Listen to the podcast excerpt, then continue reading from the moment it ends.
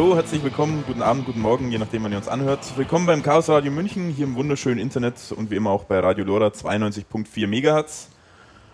Heute werden wir uns mit dem Thema Sammelkartenspiele oder neudeutsch Collectible Trading Card Games beschäftigen. Und unser prominentestes Beispiel dabei wird das allseits beliebte Magic the Gathering sein. Bei mir auf der wunderschönen Couch darf ich heute den André begrüßen. Hallo. Und wie so oft dabei der Chris. Hi. Ich bin der Patrick und wir starten einfach mal los mit einer kleinen Anekdote, die uns der Chris kredenzen wird, wie er denn zum ersten Mal in Berührung mit Sammelkartenspielen gekommen ist. naja, so äh, hochinteressant ist das jetzt nicht, aber naja, irgendwie vor einiger Zeit, Ende der 90er, das ist eigentlich Ernst Spruch, äh, wenn er dabei ist beim Radio, aber ähm, ja, Ende der 90er sind wir noch zur Schule gegangen, im Gymnasium und irgendwie ist mir aufgekommen, dass äh, man in der Pause irgendwie immer Magic gespielt hat.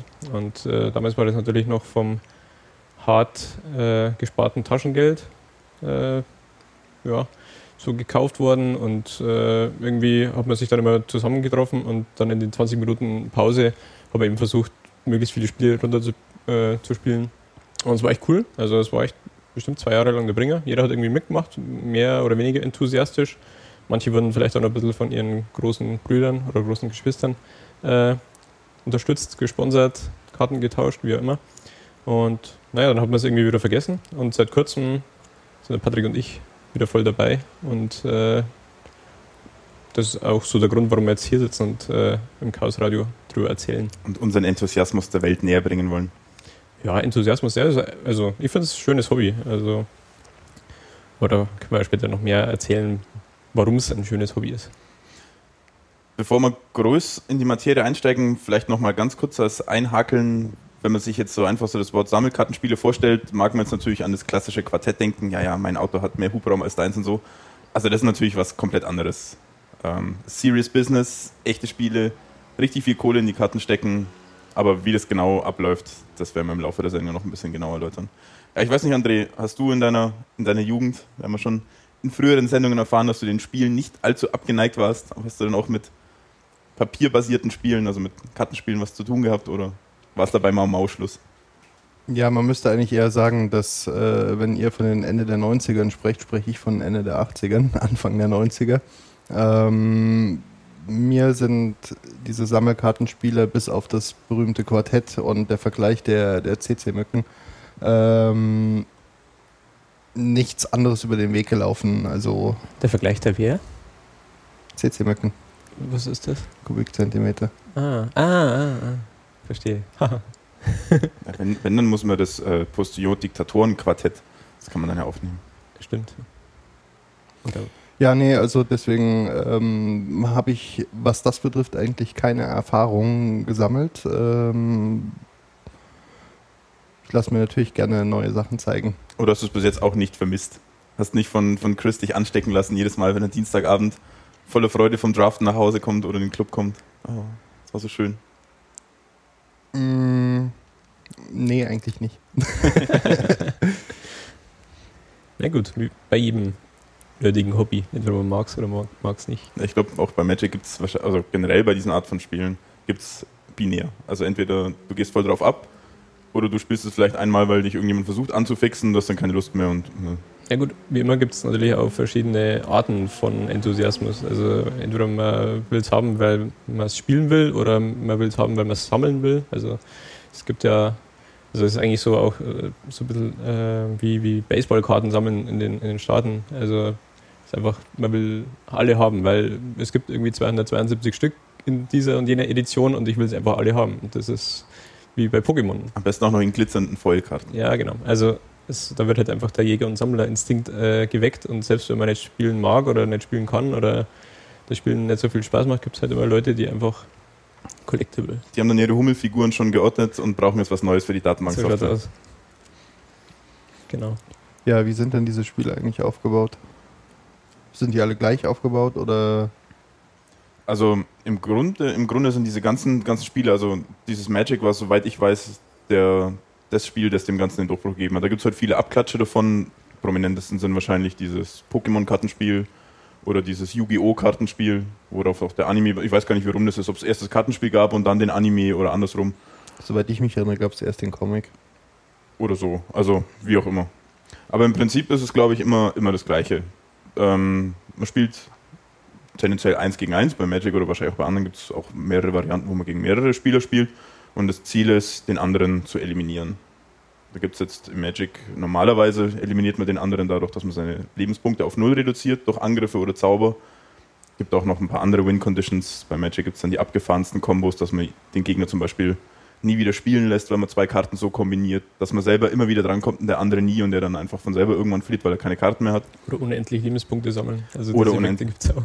Oder wie erst kürzlich bei einem Draft ich niedergerungen wurde, weil mir einfach die Karten ausgegangen sind, ich nicht genug äh, Kraft gehabt habe, den Gegner in der Zeit kaputt zu machen, dann verliert man auch.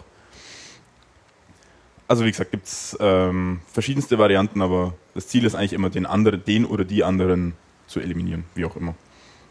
Es gibt dann verschiedene Kartentypen dafür. Also es gibt eigentlich immer einen Typ, mit dem man Ressourcen generieren kann. Bei Magic ist es das Mana, das durch Länder generiert wird, also für gewöhnlich durch Länder gibt es dann auch noch andere Mechaniken, wie man Mana generieren kann, aber normalerweise sind es Standardländer, die dann interessanterweise auch in jeder Edition kommen immer wieder die gleichen Sumpf, Ebenen, Berg, Wald und Inselkarten raus, aber immer mit einem neuen, bisschen schöneren Artwork, die dann teilweise auch ziemlich teuer werden, wie wir heute festgestellt haben. Also so einer Sonderedition gibt es dann teilweise Länderkarten, wo dann eine Karte irgendwie 200 Euro kostet oder sowas.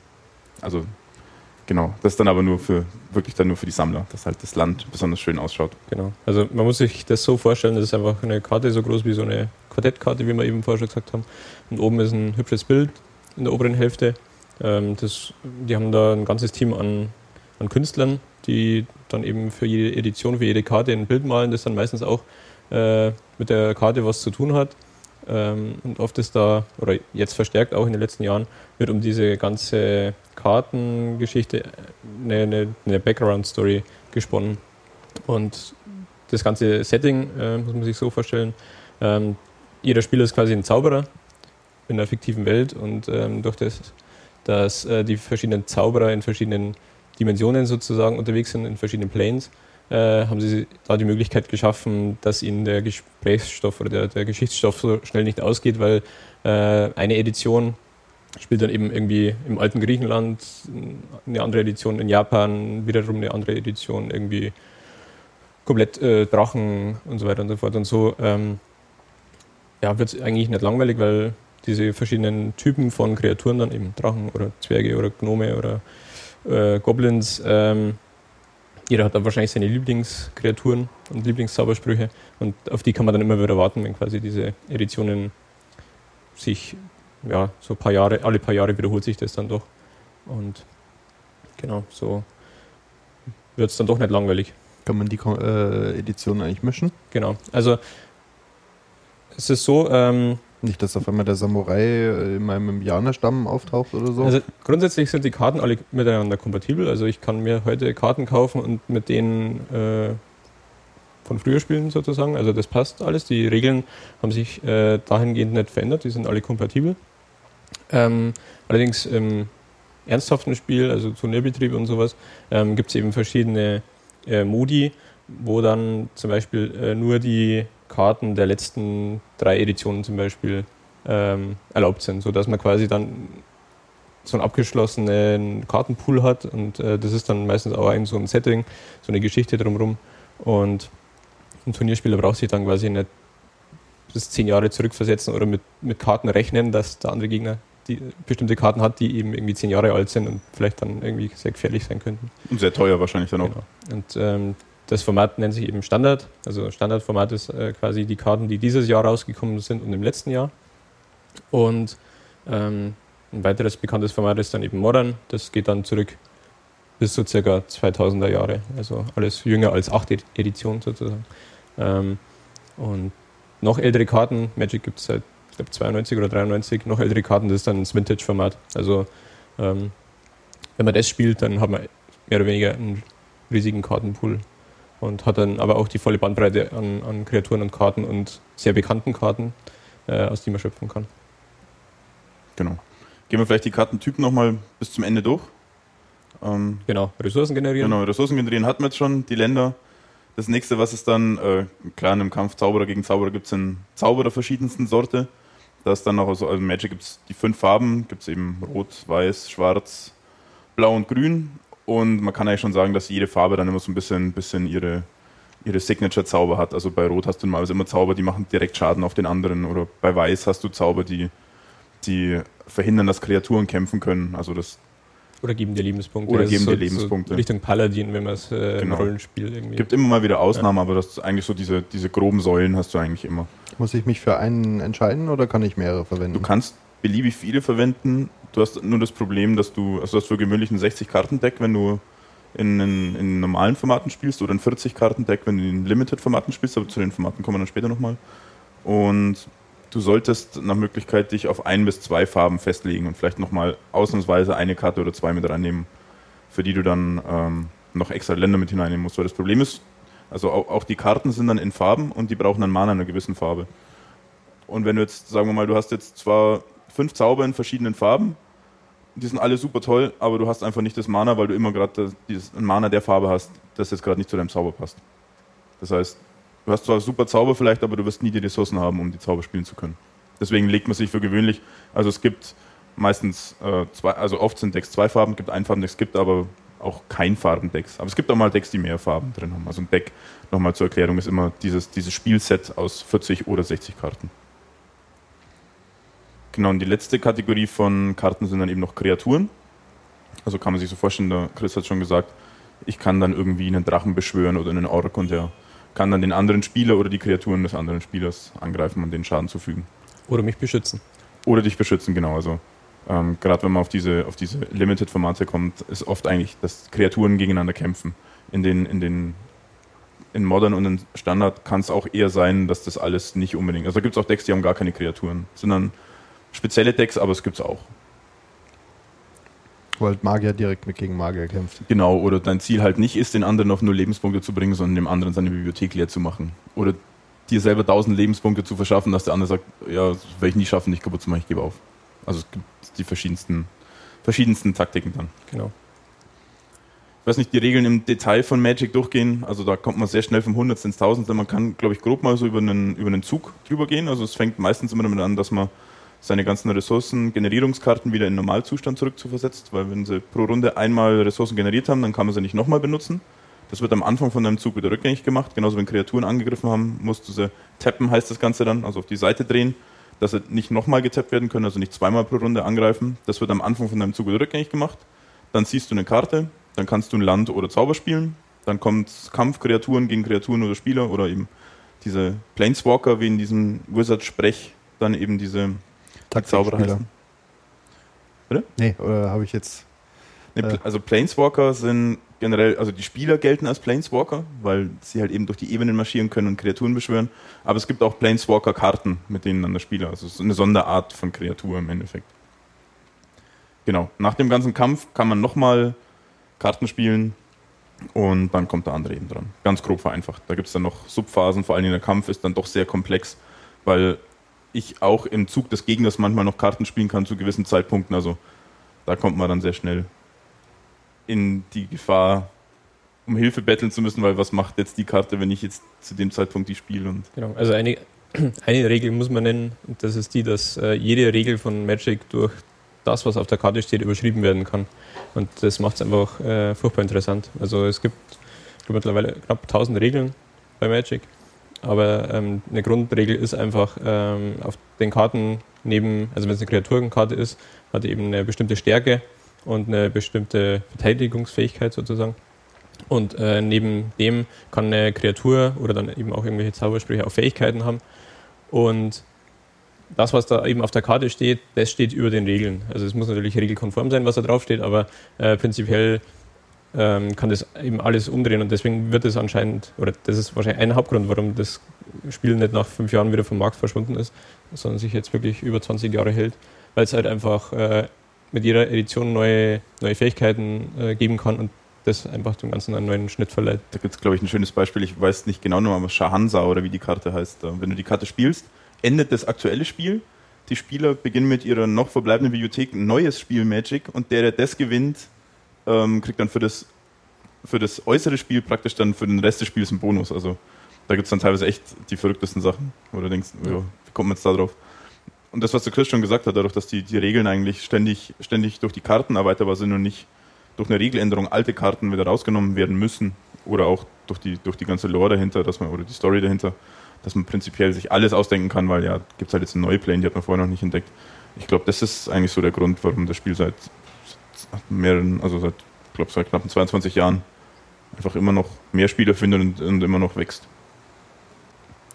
Und eben die Spieltiefe. Also abgesehen von den Regeln, äh, eben diese ganzen Phasen, wann kann ich äh, überhaupt interagieren? Ich kann interagieren, wenn ich gar nicht dran bin. Ich kann Zauber interrupten, ich kann Kreaturen noch irgendwie verstärken, ähm, obwohl sie vielleicht relativ schlecht sind, kann ich einen Zauberspruch spielen. Auf einmal ist das Teil super toll.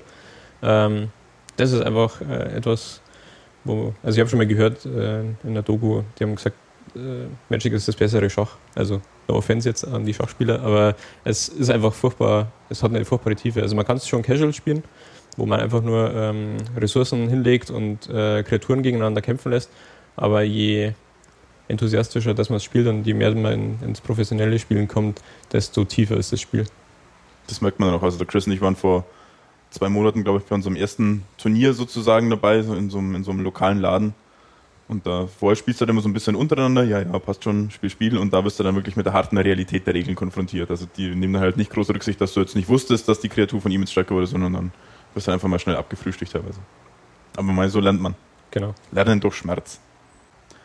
Die Spieltiefe bringt uns eigentlich bei diesem ganzen Sammelkartenspielen, bei Magic im Speziellen, gibt es eigentlich sozusagen zwei Spiele im Spiele, im, im Spiel. Gibt es zwei Spiele im Spiel. Das eine ist erstmal, ich habe es vorhin schon angesprochen, du hast in diesen großen Formaten, also in Standard und in Modern oder auch in Legacy, in diesen 60-Karten-Formaten hast du ein 60-Karten-Spieldeck. Und jetzt geht es natürlich darum, ähm, wie baue ich mir diese 60 Karten zusammen. Da gibt es dann verschiedene Archetypen, die man spielen kann, nennt sich das. Also zum Beispiel wäre jetzt, was aktuell im Standard gespielt wird, ist eben Blau-Schwarz-Kontrolle. Das heißt, ich nehme blaue Karten, ich nehme schwarze Karten aus dem aktuell legalen Standardblock und versuche damit das Spiel immer zu kontrollieren. Dass ich äh, immer, wenn der Gegner irgendwas spielt, eine passende Antwort äh, darauf parat habe. Das Gegenbeispiel dazu wäre zum Beispiel äh, äh Rot-Agro. Das heißt, ich, mir ist eigentlich relativ egal, was der andere macht. Ich habe nur Kreaturen, die ich schnell spielen kann, dass ich schnell den anderen umbringen kann. Und so finden sich eigentlich für jede Edition und für jedes Format immer wieder so ein paar verschiedene Archetypen. Meistens werden die dann auch ein bisschen von, von eben von Wizards, also der Firma, die dieses Magic herausbringt, gesteuert, weil die einfach schon Synergien in die Karten einbauen. Hast dann zum Beispiel ähm, blaue Karten, die haben einen Effekt, der dann schwarze Karten verstärkt oder irgend sowas, die dann sehr gut miteinander harmonieren. Und sich jetzt aus diesen Synergieeffekten die richtigen rauspicken, einschätzen, bringen die mir jetzt wirklich was oder klingen die nur toll, aber wenn es wirklich am Spielen ist, sind die jetzt eigentlich eher, naja, sagen wir mal so Mittel. Das ist dann dieses ganze, dieses ganze Deckbauen. Und da gibt es dann eben, jetzt kommen wir mal ein bisschen vielleicht genauer auf die Formate, also Standard und, Lim, äh, Standard und, und Modern fasst man unter den Constructed-Formaten zusammen, weil ich mir eben, bevor ich zu spielen anfange und bevor ich überhaupt dahin gehe, wo ich jetzt spielen will, mir ein Deck konstruiere. Das heißt, ich habe alle Zeit der Welt, mir daheim im Internet äh, Decks anzuschauen, selber zu, zu bauen, Karten zu bestellen, äh, vielleicht auch noch ein bisschen gegen andere Leute zu probieren, bevor ich dann zu einem Turnier gehe und mir selber dann so mein Deck zusammenzubauen.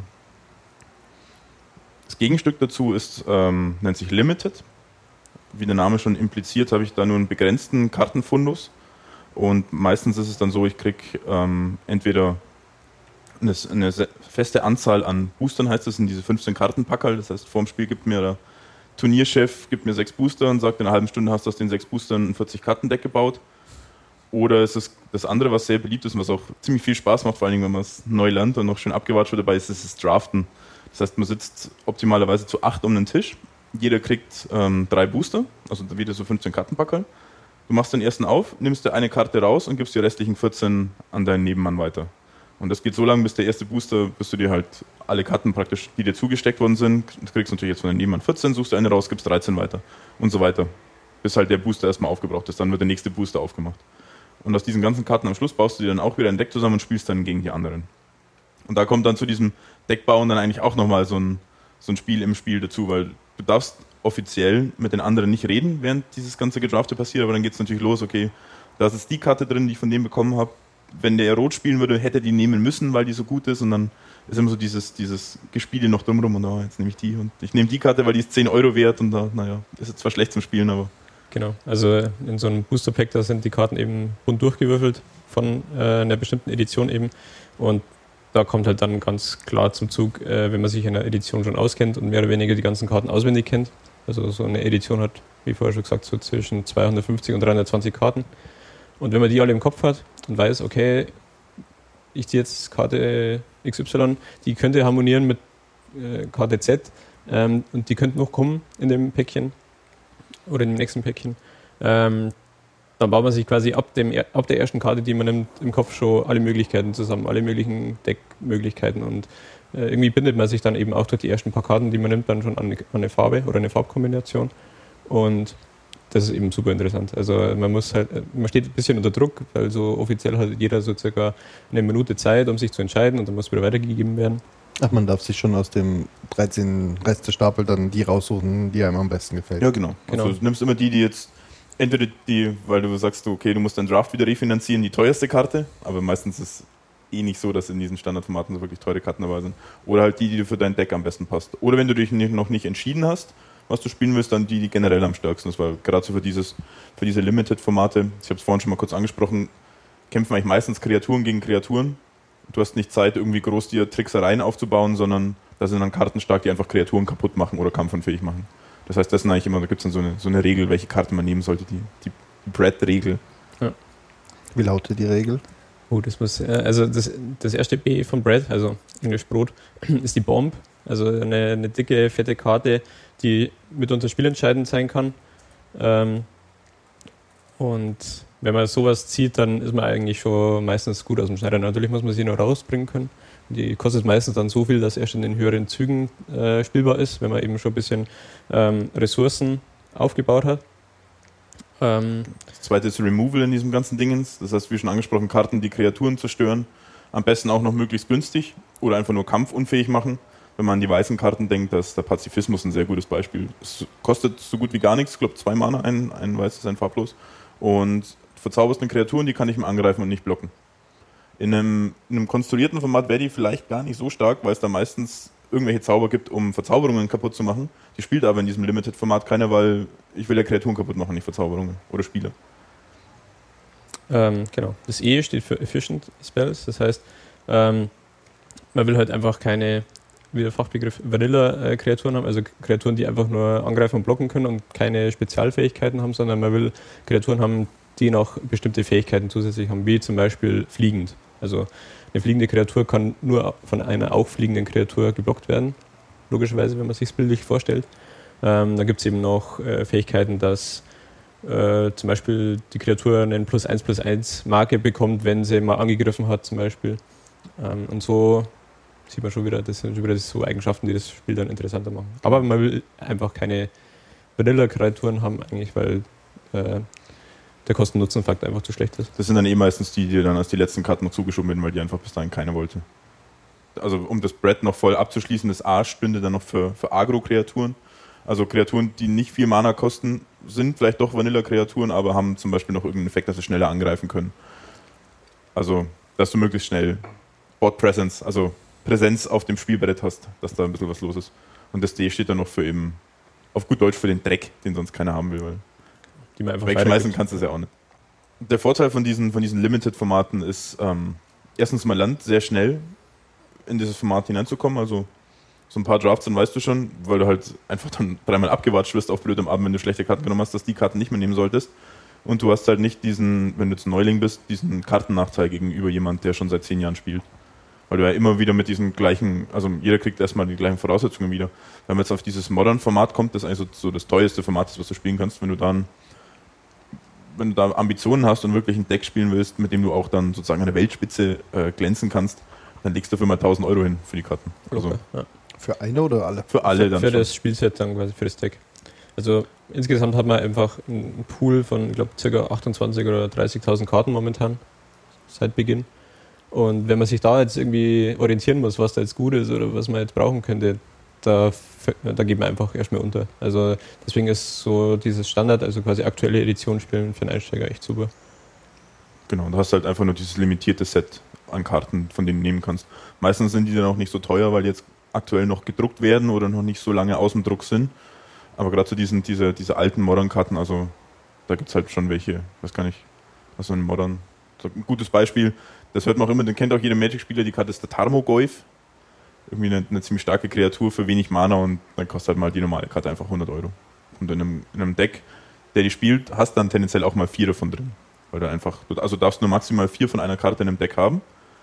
Und wenn du natürlich die Wahrscheinlichkeit erhöhen willst, dass du die am Anfang ziehst, weil du ziehst am Anfang deine sieben Karten und dann jeden Zug ziehst du wieder eine. Und wenn du jetzt eine Karte nur einmal drin hast, ist natürlich die Wahrscheinlichkeit nur ein Viertel so hoch, dass du sie ziehst, wie wenn du sie viermal drin hast. Das heißt, starke Karten packst du oft rein, dass du sie konsistent ziehst. Kann ich Karten verlieren? Normalerweise nicht. Also es gibt bestimmt Leute, die spielen um Karten, aber es ist eigentlich so in den offiziellen Regeln nicht vorgesehen. Das ist nicht so, ich habe gegen dich gewonnen, ich darf mir jetzt eine beste Karte nehmen. Das wäre. Gibt bestimmt Gab es früher mal. Es gab früher mal den Spielmodus. Ähm, da wurde um die oberste Karte gespielt. Also quasi die oberste Karte äh, nach dem Mischen, die wurde beiseite gelegt und die, um die wurde gespielt. Hoffentlich ein Land. Wenn man Glück hatte. genau. Also dieses Deckbauen und was wir gerade schon angesprochen haben, diesen Constructed-Formaten, Deckbauen, also es gibt eigentlich so, so diese, diese drei Spiele. Das eigentliche, das erste Spiel ist dieses eigentliche Magic-Spielen, Karten auf dem Tisch und gegen den anderen spielen. Die anderen zwei hängen so ein bisschen zusammen, habe ich schon erwähnt, das ist Deckbauen. Und das dritte ist noch dieses ominöse Metagame, von dem man eigentlich in allen Sammelkarten spielen hört. Auch wenn man zum Beispiel ähm, dieses Hearthstone kennt, was jetzt äh, ganz groß von Blizzard vermarktet wurde, hört man auch sofort das, das Buzzword Metagame. Und das ist einfach, wenn man auf Turnierebene spielt, vor einem Turnier oder auch so andere Turniere beobachtet, was ist denn, was spielen denn aktuell die anderen? Es gibt immer so, so Trends, okay, jetzt kam die Karte raus, die ist jetzt ein bisschen billiger oder jemand hat da irgendeinen neuen Trick entdeckt. Und wenn du dann ein Deck hast, das hat, auf, hat irgendein Turnier gewonnen, dann sehen das heutzutage die anderen Leute im Internet, ja, ja, geil, geil, hier äh, Mono Red Agro hat den letzten Grand Prix gewonnen, dann schwenken die alle daraufhin um. Und dann gibt es halt ein anderes Deck, das genau gegen Mono Red Agro gut ist. Das heißt, tendenziell müsstest du dann eigentlich das spielen, weil alle anderen spielen jetzt Mono Red Agro und dann sehen die anderen, okay, der spielt das und glaubt, dass ich das spiele und dann hast du immer so dieses, bevor das eigentliche Spiel losgeht, schon, schon dieses Spiel ums Spiel herum. Was für ein Deck spielst du und äh, was ist deine Strategie hinter dem ganzen Deck. Das ist dann halt eben dieses ominöse Metagame und das gibt's in gibt's, also ich, wie gesagt, ich kenne jetzt nur Magic und Hearthstone so ein bisschen, aber ich bin mir sicher, das gibt es in allen anderen Sammelkartenspielen auch, die dieses, ja. die ein bisschen also wenn man sich so Videos anschaut, dann sieht man halt, oder die, also es gibt eine, eine, große Sammlung an YouTube-Videos, wo quasi bei Magic Online, also man kann es auch online spielen, ähm, dann Pro-Gamer irgendwie spielen und dann aber das kommentieren, was sie denken und warum sie jetzt äh, so und so handeln. Und dann sieht man schon, die versuchen eben schon, wenn das erste Land rauskommt oder das zweite Land rauskommt, äh, einfach zu erraten, welchen Archetyp der Gegner spielt. Und darauf, äh, darauf stellen sie sich dann auch ein und spielen vielleicht auch um, um Karten drumherum. Also sie haben dann quasi Angst, äh, dass der Gegner eine bestimmte Karte hat und legen oder handeln dann einfach anders. Genau. Da habe ich auch mal einen schönen Kommentar gelesen. Also bei Turnieren hat man sein 60-Karten-Deck und man darf sich noch 15 Karten dazu nehmen, die man nach den Spielen hineintauschen darf. Also prinzipiell, man dürfte auch größere Decks machen, aber es hat sich einfach als am besten erwiesen, 60 Karten zu nehmen, weil dann die Wahrscheinlichkeit am größten ist, dass ich meine starken Karten ziehe. Und nach den Spielen, also man spielt normalerweise immer so, so ein Best of Three gegeneinander. Das heißt, äh, wenn ich jetzt gegen Chris spielen würde, ich habe das erste Spiel gewonnen und das zweite Spiel hatte Chris gewonnen, dann müssen wir noch einen Tiebreaker spielen. Oder bei den internationalen großen Turnieren sind es dann auch teilweise Best of Five oder sowas, also, aber prinzipiell sowas. Und da habe ich mal den, den Satz gelesen, dass das Sideboard, also die Karten, die ich nach dem Spiel wieder reintausche, bestimmen, gegen wen ich verlieren will. Das Main Deck ist immer, machst du immer, mit dem willst du gewinnen. Und mit dem Sideboard schaust du, gegen wen willst du verlieren. Weil du halt diese ganzen anderen Archetypen nach Möglichkeit mit den Karten, die du nach dem Spiel hineinnimmst, abdecken solltest. Und ich glaube, das macht dann auch diese, diese wirklich großen und teuren Decks auch aus, dass die stark genug sind, mit relativ wenig Karten, die sie austauschen müssen, sich ihre, ihre, ihre Blößen zu bedecken, sozusagen. Was auch ein interessanter Aspekt ist, finde ich, ähm, es ist immer noch ein, noch ein Spiel, wo einfach auch das Glück ein bisschen zählt. Also die, das Deck kann so gut sein, wie es will, aber wenn die Glücksfee beim Mischen zuschlägt und ich einfach nicht genug Länder ziehe oder die Karten äh, einfach nicht bekomme, so wie ich sie spielen will, dass ich eine bestimmte Kombo spielen kann, dann kann ich es auch verzocken. Also dann kann ich auch verlieren. Und das macht es eben auch interessant, dass man einfach mal gegen jemanden spielen kann, der ist eigentlich viel besser wie jemand selbst. Ähm, aber man gewinnt, weil der einfach Pech hatte. Und eben durch diese Best of Three oder Five soll das halt ein bisschen bedeckt werden. Es ist auch, finde ich, gut, dass es, also der Zufall ist eigentlich ja nur beim Kartenziehen dabei, wenn man es jetzt mit Hearthstone vergleicht. Also wie gesagt, das ist so ein Online-Sammelkartenspiel im Endeffekt. Magic ganz auf, auf, seine, auf seine Grundzüge heruntergebrochen. Da gibt es dann auch noch Karten, die Zufall beinhalten. Das heißt, ich kann eine Karte spielen, die macht zwischen drei und fünf Schaden. Und das ist dann halt nochmal Zufall. Das heißt, ich habe jetzt vielleicht schon Pech gehabt beim Ziehen, habe noch Pech bei der Karte ähm, Das ist dann doof. Das gibt es bei Magic nicht. Also wenn auf der Karte steht nicht, macht zwischen drei und irgendwas Schaden, sondern die macht so und so viel. Es gibt, gab, glaube ich, mal ein paar Sachen, da ging es ums Würfeln, aber das waren nur diese Spaß-Editionen. Ja. Genau, da gab es nämlich so, so Fun-Editionen. So, du musst am Anfang deiner Runde musst du ein Lied singen und wenn die anderen das Lied erraten haben, darfst du nochmal eine Karte ziehen oder sowas. Es gibt alles. Es gibt nichts, was es nicht gibt. Aber da gibt es die schönsten Länder. Da gibt es die schönsten Länder. Die teuersten. Die teuersten. Ach ja, genau. Teuer. Teuer ist es auch. Also es ist jetzt äh, akkumuliert, äh, kann man schon ganz schön Geld versenken. Ähm, wir haben vorher schon gesagt, es gibt eine Karte, die relativ bekannt ist. Die kostet einfach mal 120 Euro oder so. Wenn sie Foil ist, also es gibt Karten mit so einem Glitzerdruck, so einem Hologrammdruck, ähm, die kosten dann gerne das Dreifache. Also der Foil Tamogolf kostet irgendwie 380 Euro oder irgendwie sowas. Schwankt natürlich auch. Ähm, und es gibt eben auch aus der ersten Edition eine Karte, die ist ultra berühmt, die heißt Black Lotus und die, glaube ich, wird zurzeit irgendwie mit 35.000 Dollar gehandelt. Und da sieht man schon wieder, das ist halt dann voll in der Sammlerecke. Also die darf man nicht spielen, die ist illegal in jeder Edition, weil es einfach zu gut ist. Weil in der ersten Edition hat man sich einfach noch nicht so viel Gedanken gemacht über das Balancing. Ähm, aber wer die im Schrank hat daheim, Gratulation. Gute Anlage. Da gibt es auch diese, diese Doku auf Weiß. Da sind auch so ein paar Spiele, die eigentlich seit, also seit 1993 wahrscheinlich seit Magic eben begonnen hat, da so mit dabei sind und der holt dann auch mal so seinen, seinen Ordner raus, da sind halt drei so Black Loti drin. Sehr schön. Der hat seine Altersvorsorge sicher, der Mann. und auf YouTube gibt es auch Videos. Ähm, irgendjemand hat halt ähm, so Alpha-Booster äh, quasi eingepackt damals und eben auch irgendwie als Wertanlage kann man heute auch noch machen.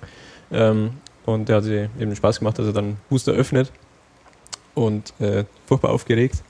Und so aus First-Person-View öffnet er dann quasi den Booster. Und die letzte Karte, die unten liegt, äh, ist dann die Rare meistens, äh, in den meisten Editionen. Und ja, okay, kann man, kann man nichts Interessantes. Und die letzte ist dann eben Black Lotus gewesen. Und das ist äh, unglaublich, wie der sich dann fünf Minuten freut und seine Kartenhüllen sucht, äh, damit das quasi dann sofort äh, eingetütet wird und kein Schweiß und äh, keine Kante abgestoßen wird und so weiter. Ja. Sammelleidenschaft. Sammlerleidenschaft, ja. Ja, nicht nur. Also heutzutage bei Spielen, vor allen Dingen bei Online-Spielen, wird dann immer gehatet, äh, das ist ja Pay-to-Win und so ein blödes Spiel und wenn jemand Geld zahlt, dann ist er besser, aber meines ist bei Magic auch so. Je mehr Kohlen du investierst, tendenziell, desto konsistenter und besser wirst du auf Dauer spielen. Aber vielleicht nicht besser spielen, aber du hast zumindest Karten, die deine Fehler dann auch ausgleichen können. Ja, eben. Also oft sind die Karten, die halt richtig gut sind oder coole Effekte haben, eben auch die, die selten sind. Klar, weil sonst wären alle Karten gut. Und äh, je seltener eine Karte in so einem Booster ist, weil das ist eigentlich so die, die einzige Quelle, um Originalkarten zu erhalten. Also Wizards verkauft keine Einzelkarten, sondern es werden nur diese Booster verkauft, wo eben die Karten reingemischt sind zufällig. Und ähm, bestimmte Karten kann man dann eben nur auf dem Sekundärmarkt kaufen. Und da gibt es mittlerweile auch Online-Börsen, äh, wo man dann auch die Kurse sozusagen von den Karten verfolgen kann. Und da merkt man eben auch, wenn jetzt ein bestimmtes Event war, ein Grand Prix, und da war ein Deck, das mega cool und ganz neu war, dann merkt man eben auch am Montag danach, wie die Preise von den Karten, die in diesem Deck sind, einfach steigen. Und ja, da muss man, also manche Leute haben sie da eben auch äh, wieder neben dem Spiel quasi so das Hobby gebildet, das wie so einen kleinen Aktienhandel quasi aufzuziehen. Die kaufen Karten, verkaufen Karten, kaufen Booster und öffnen sie nicht, sondern lagern sie erstmal fünf Jahre ein. Also es gab so 2012 gab es eine Edition Modern Masters, die äh, beinhaltete quasi Reprints von alten Karten, also alte coole Karten, die aber noch legal sind. Und wenn man sich den eingelagert hat, dann ist er jetzt heute das Vierfache wert. Also, wenn man das wenn man der Versuchung widerstanden hat, ach, ich muss jetzt aufreißen, muss die Karten rausholen. Ja, es ist, äh, ist eine große Versuchung. Es macht schon ein bisschen süchtig. Wie viele Karten lagern bei euch? Also ich habe meine Datenbank gestern wieder aktualisiert. Ich habe erst 1600. Und davon irgendwie 700. Geöffnet, aber äh, wie viel Päckchen genau, eingela eingela Ja, jetzt noch ein paar, weil wir uns haben so einen, so, so, so einen großen Pack, so ein Display gekauft, dass wir halt eben ein bisschen Ziel spielen können diese dieses Variante, die gibt jemand sechs Packer und du spielst damit. Aber wirklich auf, auf Langzeit habe ich noch keine eingelagert. Nee, ich, keine Ahnung. Ich habe es mir schon überlegt, aber irgendwie denke ich mir auch, irgendwie macht das ein bisschen das Spiel kaputt. Also irgendwie denke ich mir, dass die Karten sind zum Spielen da und äh, ja, irgendwie habe ich sie lieber in der Hand als im Schrank. Aber wichtig in die Sleeves packen. Die Sleeves packen. Genau, also die Kartenhüllen Die einzelnen Kartenhüllen. Als ich das erste Mal mit den Karten angekommen bin, habe ich noch ausgelacht. Die Karten, die Hüllen packen, du spinnst wohl. Und dann die ersten selber gekauft. Oh, gleich, gleich die Hüllen hier. Ja, ja, weil es ist ja auch Wertverlust. Also das Beste ist natürlich, was man machen kann, ist Booster zu Sleeve quasi ausgepackt und sofort eingetütet. Ähm, weil eben, es gibt halt verschiedene äh, Levels an, an Qualität, also quasi noch top-original, frisch aus dem Booster. Und ähm, ja, wenn man sie spielt ohne Hüllen, dann krabbeln halt die, die Ränder ab und die werden dann, normalerweise hat es einen schwarzen Rand, eine Karte, dann sieht man eben, dass der weiß wird mit der Zeit. Sinkt natürlich der Wert, oh je. Wenn man sie jemals verkaufen würde. Laminiert ihr eure Karten ein? Nee, laminieren ist ja schlecht, also da bleibt die Karte ja nicht original. Es ist einfach eine, eine Hülle, die auf einer Seite offen ist, kann man eintüten. Gibt es auch in verschiedensten Varianten mit, Mit durchsichtig, hinten bunt, Bilder drauf, Grumpy Cat drauf. Wow. Auch da kann man sie austoben. Da kann man sich ausdrucken. Dann eine Spielmatte musst du noch kaufen dazu am besten. Das ist so eine, wie so ein Mauspad eigentlich, das du auf den Tisch legen kannst, dass halt, wenn es dein Tisch ein bisschen ranzlig und uneben ist, dass dann schön die Karten drauflegen kannst. Oder im Park.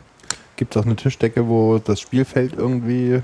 Gibt es, glaube ich, teilweise schon, aber so wirklich, ich meine, du hast ja nicht so wirklich ein Spielfeld, weil es gab jetzt, war jetzt interessanterweise, glaube ich, vorgestern gab es Regeln, wie du, wenn du auf einem internationalen oder einem großen Turnier spielst, deine Karten anordnen musst, weil das halt jeder irgendwie selber gemacht hat, wie er wollte. Und dann gab es halt so einen, so, einen, so einen Pro, der hat halt einfach so einen Haufen von Karten gehabt.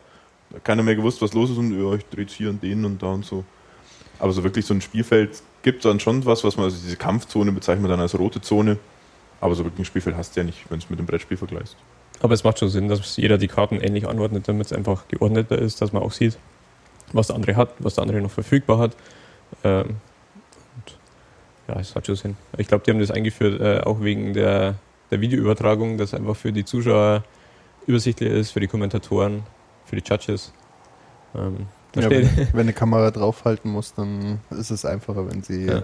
konform liegen. Das ist auch echt ganz witzig. Also, äh, wenn man so, so ein Game anschaut, da sind halt die zwei Spieler und drumherum stehen irgendwie sechs Leute, die schauen, dass die Regeln eingehalten werden. Und Oder tippen die Karten ab, die du gerade in der Hand hast, weil ja die Zuschauer eine, eine Live-Kartenliste sehen wollen, die der Spieler gerade in der Hand hat. Also Ja. das ist teilweise richtig professionell dann aufgezogen mittlerweile.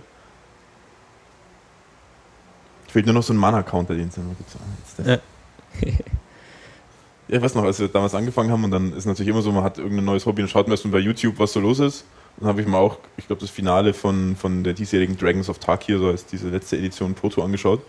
Und dann haben zwei gegeneinander gespielt und ich habe ja schon ein paar Mal gegen Chris gespielt und mir gedacht, schaust du jetzt an, schaust du ein bisschen was ab. Und ich kann keine einzige Karte, die die gespielt haben. Bin dann eine Stunde davor geguckt und habe mir gedacht, das ist, die spielen doch gar nicht Magic, die spielen nur was anderes. Und dann hier drehen und, und zack. Und die spielen es dann so schnell und die wissen einfach, dass jetzt die Phasen und so sind, müssen gar nicht überlegen und spielen einfach so den Plan runter und da ist man dann schon erstmal geflasht, wie denn sowas professionell aussieht. Im Gegensatz zu dem Gedichtel daheim und äh, lass, lässt mich deine Karte nochmal lesen, bitte. ja. Ja, ich weiß nicht, wenn ich jetzt nur äh, einen Plan runterspiele, ob es dann tatsächlich noch Spiel ist. Also Ja, in es dieser weiß es ganz so. hohen professionellen professionell geht es immer ins Extreme. Ich denke mal, wenn man so Intermediate spielt, also das, was halt so in den, in den Läden ähm, so abläuft, das passt schon. Also das, das hat ja auch eine gewisse Ernsthaftigkeit, aber normalerweise äh, hält man sich da auch an die Regeln, aber manchmal wird halt doch ein Auge zugedrückt, weil es halt einfach eine sympathische Spielerei sein soll. Und das, denke ich, ist ganz schlau gelöst dann von der Firma. Also die promoten das eben äh, in, den, in den Läden, dass die Läden äh, wöchentlich ein bis zweimal quasi einen Spieleabend machen, wo die Leute dann irgendwie ab 18 Uhr oder sowas eintrödeln und dann einfach zusammen eine, eine coole Zeit haben und sich austauschen können, vielleicht Karten hin und her tauschen, fachsimpeln, wie es halt immer so ist. Und jetzt demnächst ist, äh, kommt quasi wieder eine neue Edition raus. Origins heißt es. Ähm, und da sind halt alle schon so heiß. Also da wird dann quasi gespoilert. Also äh, die Karten, die dann, die 272 Karten oder was, äh, die da jetzt dann rauskommen, ähm, da liegt quasi absichtlich oder unabsichtlich, eigentlich mittlerweile absichtlich, äh, so jeden Tag irgendwie so fünf Karten oder so. Und dann werden die erstmal natürlich evaluiert. Ah, die Karte ist blöd. Ah, die Karte ist cool. Und da wird dann virtuell schon mal das Deck zusammengebaut, im Vornherein, damit dann, wenn es rauskommt, sofort entweder Booster kaufen oder bestellen und dann geht's schon los. Und auch gibt es eben Pre-Release-Events, bei denen man dann am, Veröf am Veröffentlichungstag Mitternacht sich trifft und dann gleich mal das erste Spiel zockt und so. Also, wie gesagt, die stellen das Zeug nicht einfach in, in den Spielzeugladen oder in den Laden und, und hoffen, dass jemand kauft, sondern mittlerweile wird da echt gekümmert, dass einfach die Community heiß bleibt. Ja, also da muss man sagen, also was so Vermarktung angeht, Und das Binden von Leuten an, an das Spiel, da sind sie echt ziemlich clever, gerade so mit diesen, mit diesen Läden. Du hängst dann eh die ganze Zeit in dem Laden rum und ja, und bist am Spielen und gehst dann eben zu diesen, zu diesen besonderen Events, kriegst dann da meistens auch irgendeine Vergütung. Also ich glaube, bei diesen Pre-Release-Events gibt es halt eben irgendwie einen, einen Lebenszählerwürfel und irgendwie eine besondere Karte, die es halt dann nur da gibt. Also ist dann eine normale Karte aus der Edition, aber mit halt einem anderen Bild vielleicht drauf. Also da sind sie schon ziemlich clever, was so dieses ganze Drumherum mittlerweile angeht. Ich weiß nicht, hat wahrscheinlich auch erst sich in den letzten Jahren entwickelt, war wahrscheinlich am Anfang noch nicht so. Also ich, mein erster Kontakt mit Magic-Karten war damals TM. Einfach halt nur so, so ein Booster in irgendeinem Spielzeugladen. Ja, was ist denn das? Keine Ahnung. Ja, man braucht eben auch eine gewisse Infrastruktur. Also da, wo ich herkomme, da gab es halt im, im, Spielzeugladen einfach die Karten. So, da standen sie. Aber wenn man jetzt irgendwas Bestimmtes wollte, da musste man in die große Stadt in Anführungsstrichen fahren, äh, nach München und da gab es dann sowas. Also vielleicht gab es da dann früher auch schon die Turniere oder diese Draftabende. Aber es lohnt sich halt quasi nicht, dass man auf dem Land irgendwie so einen Magic-Kartenladen dediziert aufmacht und dann sowas durchführt. Von daher hat man in der Stadt dann schon einen gewissen Vorteil für sowas. Also in München gibt es zwei Läden, die diese Abende ausrichten. Ich glaube, die Karten kann man in fast jedem Spielzeugladen mittlerweile kaufen. Und was denke ich auch äh, sehr geholfen hat bei der Popularität ist einfach äh, Internet. Also ob das jetzt äh, für die Kommunikation ist, vor oder, oder über irgendwelche Grand Prix, äh, diese Videos, diese Footage einfach oder dieses gefachsimple Strategy, man kann seine äh, Decks teilen miteinander, man kann sie diskutieren, es gibt halt Datenbanken, wo man nachschauen kann, welche Karten es gibt. Früher waren das halt Pamphlete an, an Katalogen für Karten und da standen dann meistens auch nur die Namen und nette Beschreibungen. Man muss halt einfach wissen. Und mittlerweile gibt es halt einfach Handy-App, welche Karte und so weiter. Und das heißt, es ja. gibt wahrscheinlich auch Software, dass ich mir so ein Deck zusammenbauen kann und das, die sagt mir wahrscheinlich, wirst du damit äh, nicht das erreichen, was du willst. Das sagt dir nicht, was du damit erreichen willst, sondern sagt dir, zu welcher, welcher Wahrscheinlichkeit du in welcher Runde welche Karten ziehen willst. Also da ist genau. mittlerweile ziemlich, ziemlich äh, Nerdcore am Start, was so Statistiken und Auswertungen drumherum angeht. Also ja. von, angefangen von Mana-Kurven, das ist noch das Einfachste dran, das kann man auch von Hand sich noch schnell, wie viel kosten meine einzelnen Zauber, bis dann wirklich zu Wahrscheinlichkeiten wie wahrscheinlich ist, dass ich die Karte da und da gezogen haben werde. Also da genau. simuliert mischen, simuliert ziehen, alles.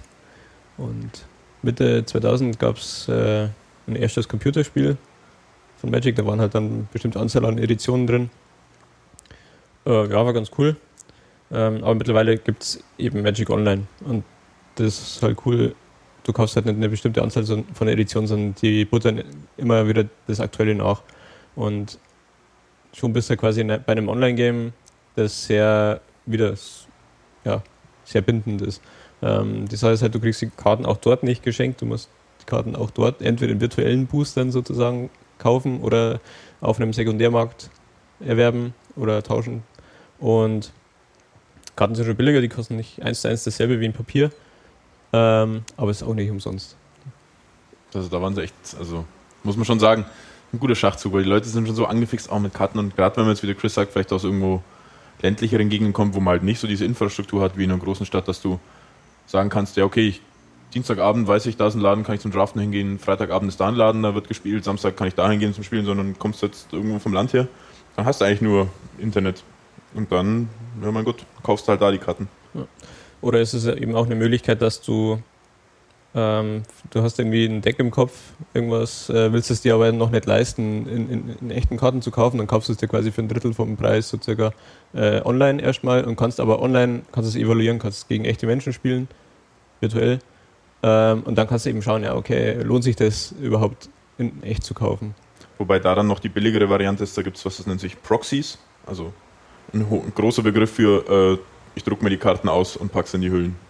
Also das wird dann schon auch gemacht. Gerade wenn du halt Leute hast, mit denen spielst du immer, die wissen, du ziehst sie nicht ab, weil du den, den Kartentext jetzt veränderst. Sondern du hast halt jetzt zum Beispiel, du wirst jetzt irgendein Modern Deck spielen, Scheiße kostet 1000 Euro, weiß ich nicht, ob mir das Deck wirklich taugt, dann druckst du es dir erst aus und spielst erstmal eine Zeit lang damit und schaust, ob du damit klarkommst und ob dir das Deck Spaß macht.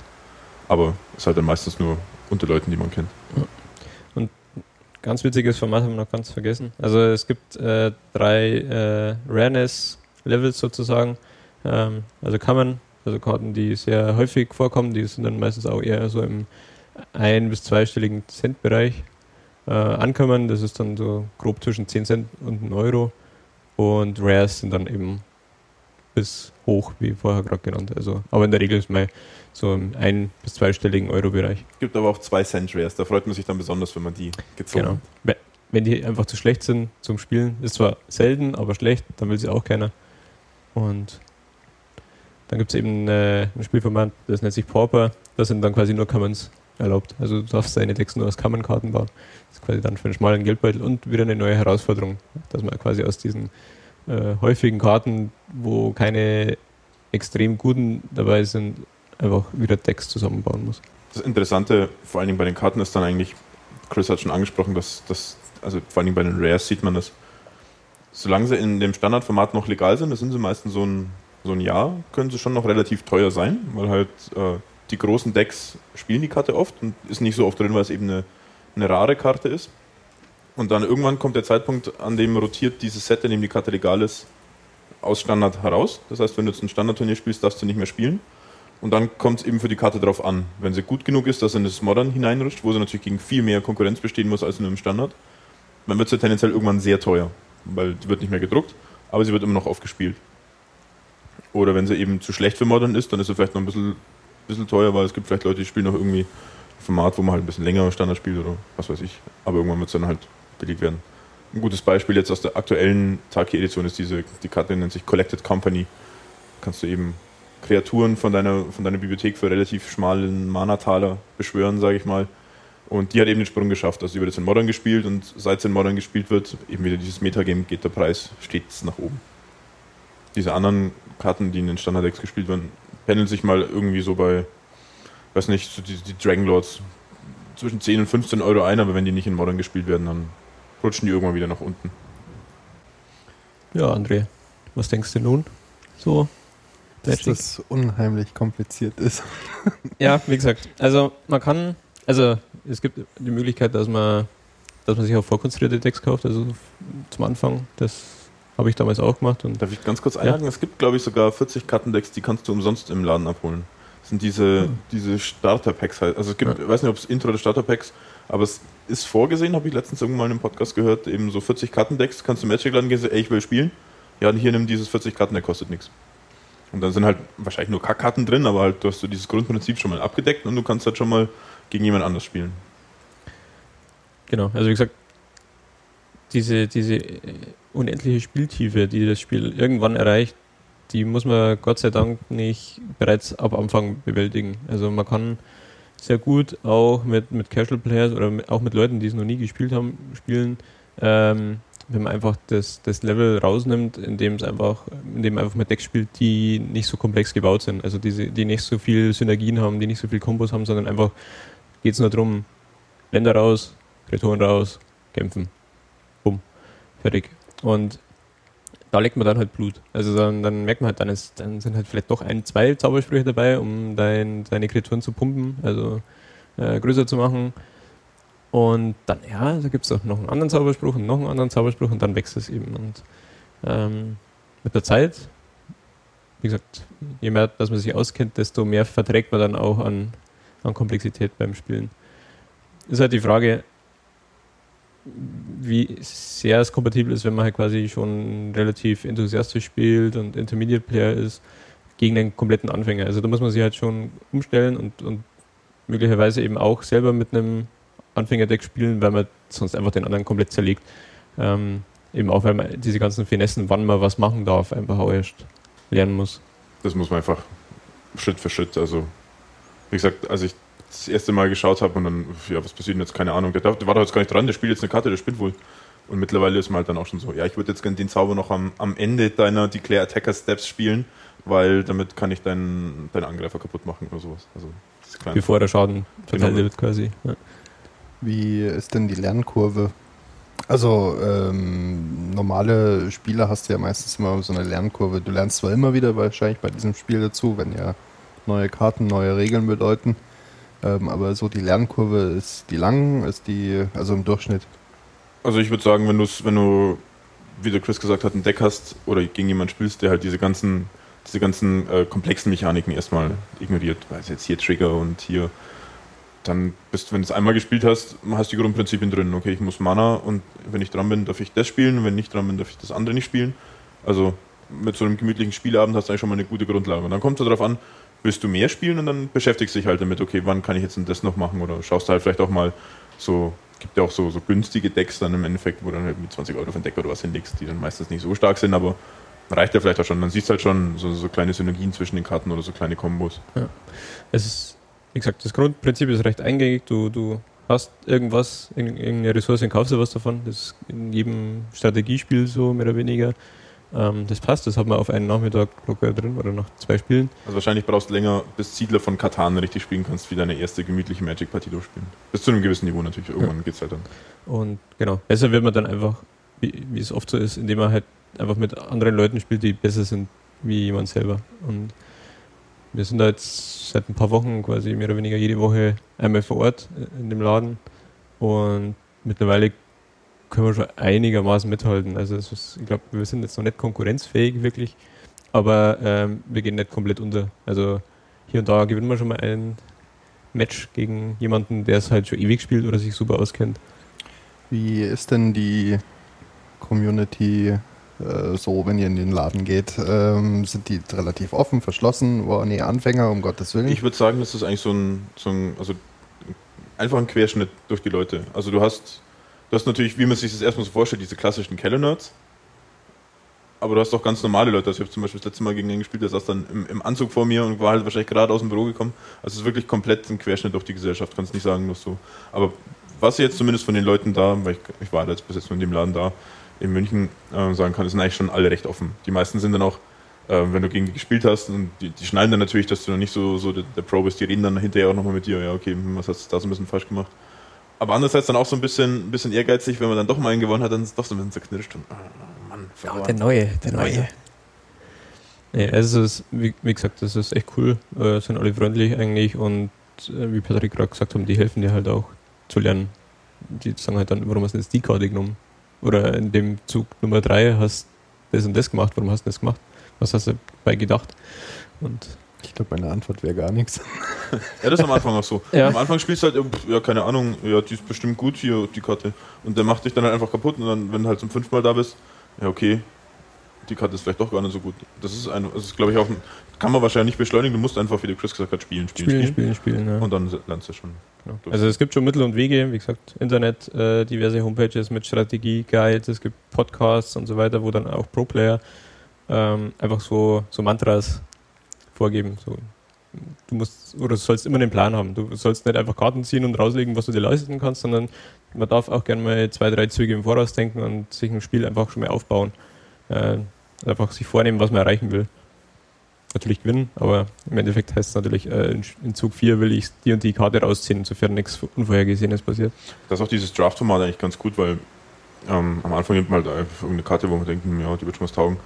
Aber je mehr du das machst, desto mehr fängst du ja schon, wenn du das erste Backel schon aufreißt, überlegst du eigentlich schon, was kann ich mit den Karten da drin machen? Weil du weißt eigentlich, die Karte, wenn ich die nehme, die ist so gut, muss ich eigentlich fast die Farbe spielen. Es gibt auch manchmal noch Situationen, dass man sich später nochmal umentscheidet aber du fängst eigentlich dann von, von selber an, schon vora, vorauszuplanen. Und äh, okay, wenn jetzt die Karte noch kommt, kann ich das, kann ich das so kombinieren.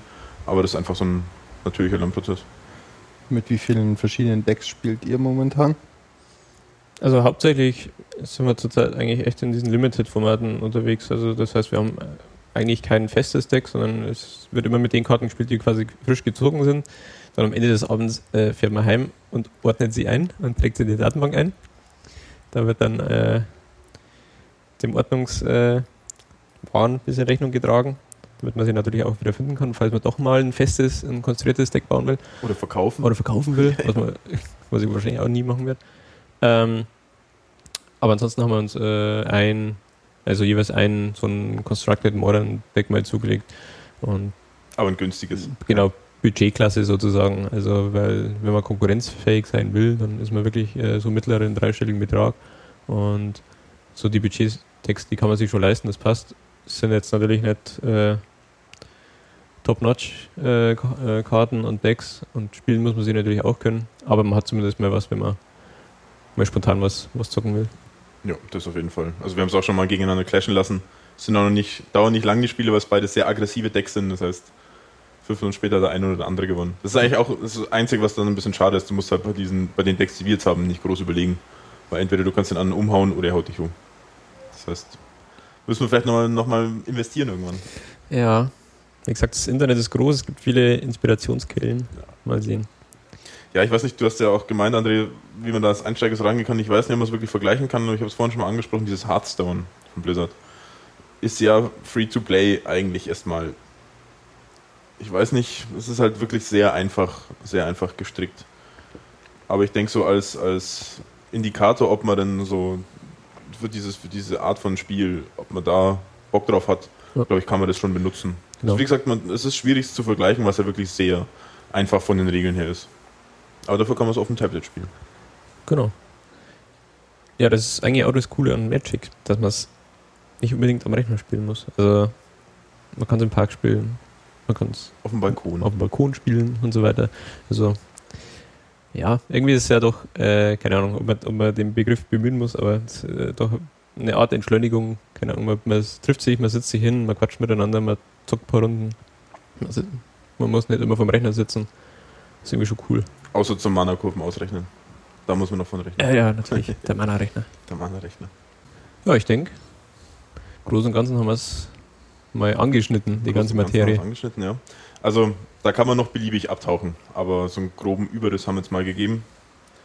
Ich denke, wenn man Bock drauf hat, ähm, wie gesagt, wenn man gar nichts investieren will, vielleicht mal Hearthstone anprobieren, vielleicht, wenn man in einer größeren Stadt wohnt, einen Magic-Laden suchen und nach so einem Einführungspack fragen, dass die dann einem hoffentlich umsonst geben oder halt für paar Euro so, ein Starterdeck holen. Am besten vielleicht mit der, mit der Dame oder dem Herrn dann zu Hause. Am besten dann zwei holen, dass man jemanden zum Spielen hat, weil das ist eigentlich schon das Wichtigste. Karten allein haben ist doof. Magic Online würde ich jetzt als komplett Anfänger wahrscheinlich eher nicht empfehlen. Das ist. Eine Geldsenke. Musst, musst, erstens Geldsenke und zweitens musst du schon wissen, was passiert, weil sonst hast du keine Freude dran. Ja, dann bleibt uns nur zum Sagen: rausgehen, Karten spielen. Jo, reingehauen. Bis zum nächsten Mal. Bis zum nächsten Mal. Bis zum nächsten Mal. Ciao, Tschüss. ciao. ciao.